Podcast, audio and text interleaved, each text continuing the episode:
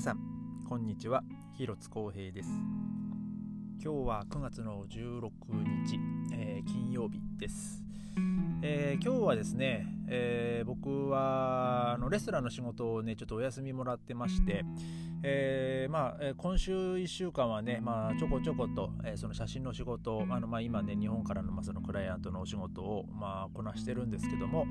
えー、今日はですねあの、まあ、非常にこう天気が良かったので、あのまあ、今までもねちょっとこう西側の方を中心にあのベルリンのちょっと観光スポットっていうか、まあ、ベルリンの写真街中街の風景の写真というかね、まあ、主にまあ観光スポットをバックにした、えー、まあ写真なんですけども、まあ、それをこうちょっと撮って回っておりまして、えー、で今日はですね、あの、まあ、東側というか、まあ、まずはあのちょっとポツダマプラッツの方に行きましてあの、まあ、ベルリンのあのフィルハーモニーのまあ建物、まあ、一応あそこもね、まあ、ベルリンといえばの一つになると思うので、まあ、その建物もまあ撮ってたんですけども、えーまあ、そこがですね あのまあ正式なメインのメインエントランスっていうのがまあ僕の中では、まあ、前はあのまあ、あそこはですねヘルベルト・フォン・カラヤン・プラッツだったっていう場所の一番なんですよ。で、えー、その場所の入り口が、まあ、メインエントランスだったのかなと思うんですけど、えー、今はですねなんかあのー、楽屋入り口のすぐ横のにもまあその入り口がありましてで、まあ、そこの入り口の上にはですねあのフィルハーモニーっていうねちゃんとこう看板みたいなのもこうついててですね、えー、ただそのまあほとんど逆サイドになるんですけど、えー、そのヘルベルト・フォン・カラヤンプラッツの、まあ、1番っていう、まあ、その1っていうその一応その住所の番号が書いているはいるんですよ。実はあのフィルハーモニーの入り口の左あの右上のところにも。でそこの入り口がですねなんかもうあのー、これこここって普段開くのかなっていうぐらいの雰囲気になっちゃってましたね。あの本当に僕久々にそっちの裏裏口に 裏口というか、えー、そっちの、まあ、本来メインの入り口だったであろう場所に、えー、まあ、行ったんですけども。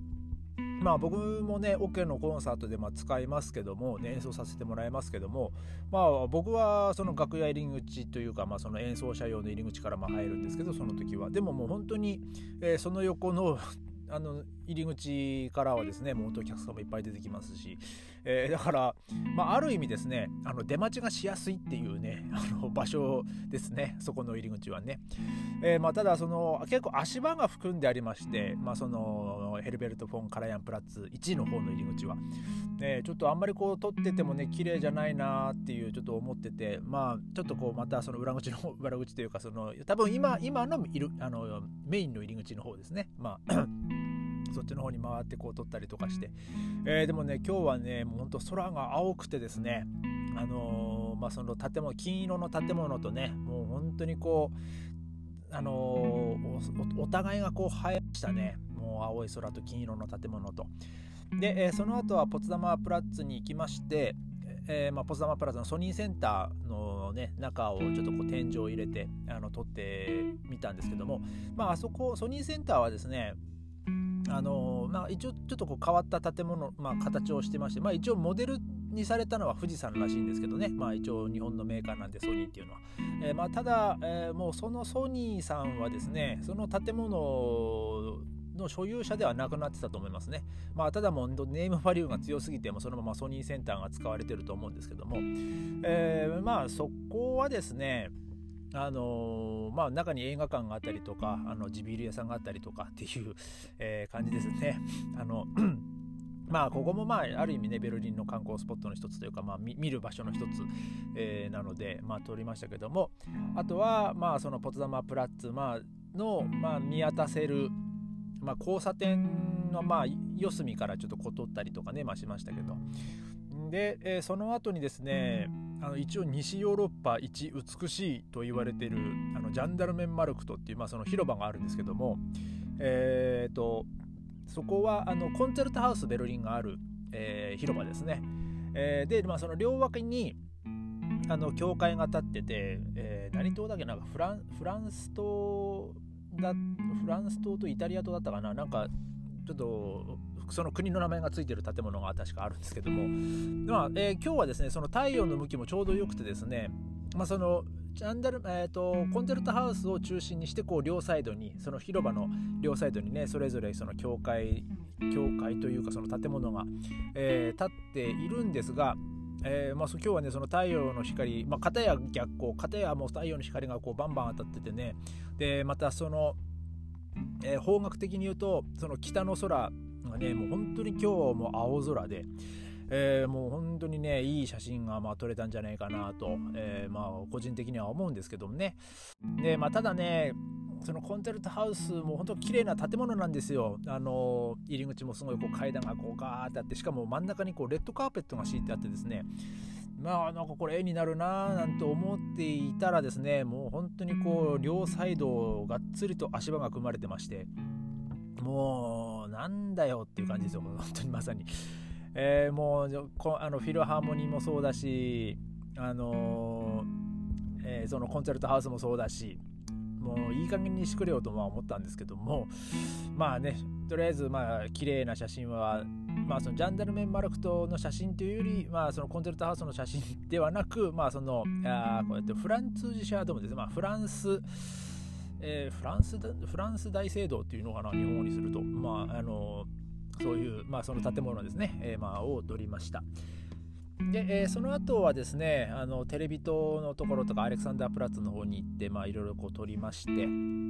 で、えー、その後はあのイーストサイドギャラリーと、えー、まあ主にこう左まあ左左じゃねえや、えー、東側の、えーまあ、その観光名所をねちょっとこう回ってまああとね写真を撮ってまいりました。でまあ合計するとですね、あの今回あの日本からですねハードディスクをちょっと持ってきていただいたので、えー、まあ、その中に写真のデータをね、まあ、その前にその見学に行った時の写真と、まあ、実際にこの間、えー、撮ったあのお茶会の様子とか、えー、まあ、そういうのもまあ入れてですね、えー、なんとですね、まあ、1テラバイトのハードディスクのえうち、えー、400GB を使うっていうですね、もうどんだけ取ってんだっていう えー、容量になってまして、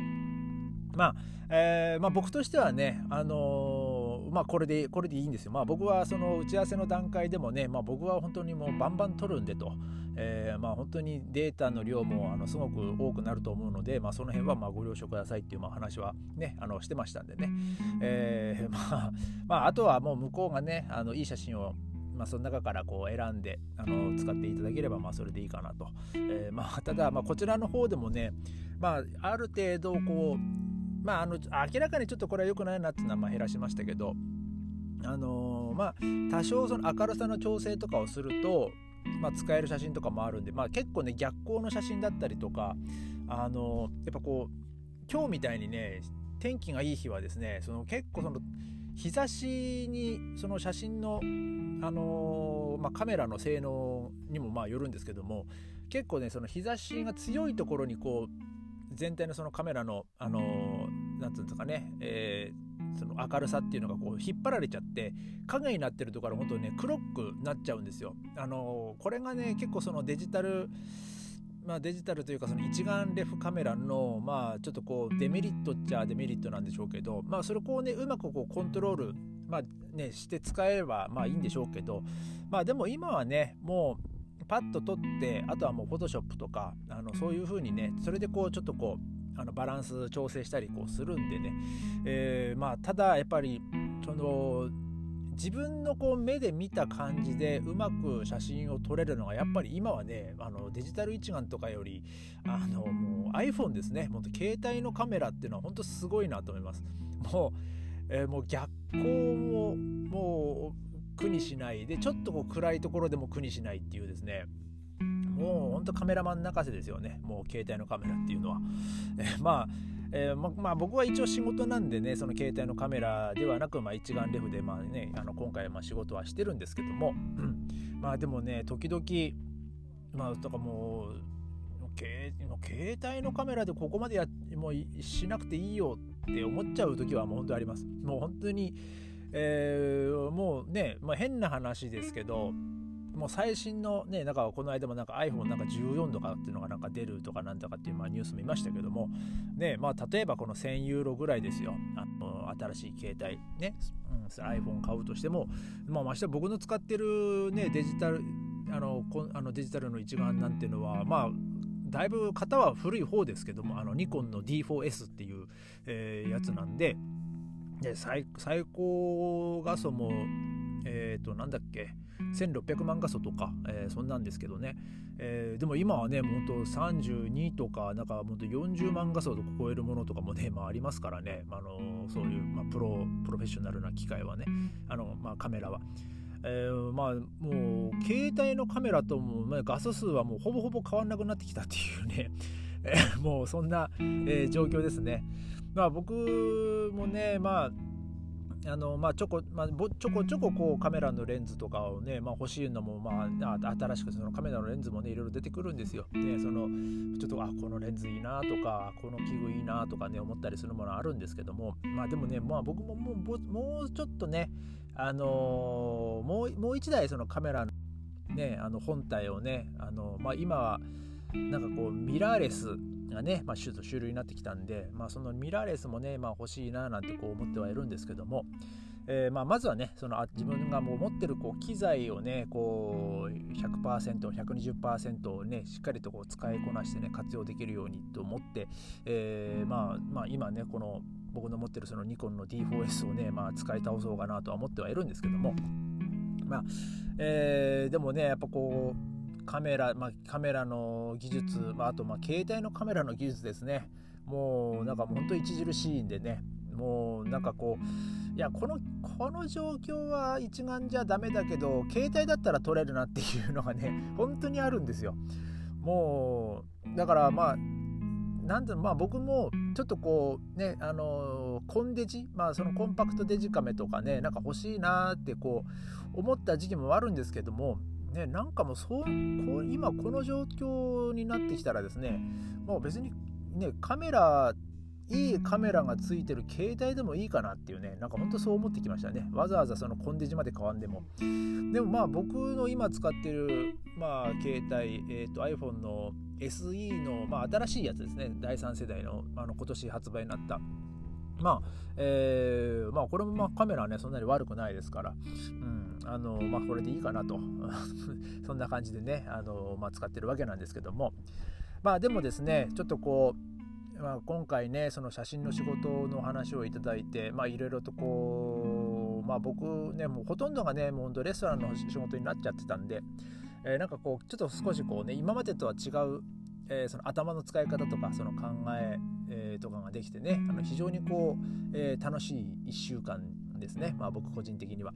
で、まあ、来週の火曜日に、えー、まあこれもね、まあ、なかなかできない経験ですけどもあの休館日の、えー、博物館で、えー、またそこの茶室をね撮影できるっていうことでね、まあ、今日正式にねあのご連絡をいただいたので、えーまあ、ちょっとそれに向けてですねまたちょっとこう準備をしていきたいなと、え、思っております。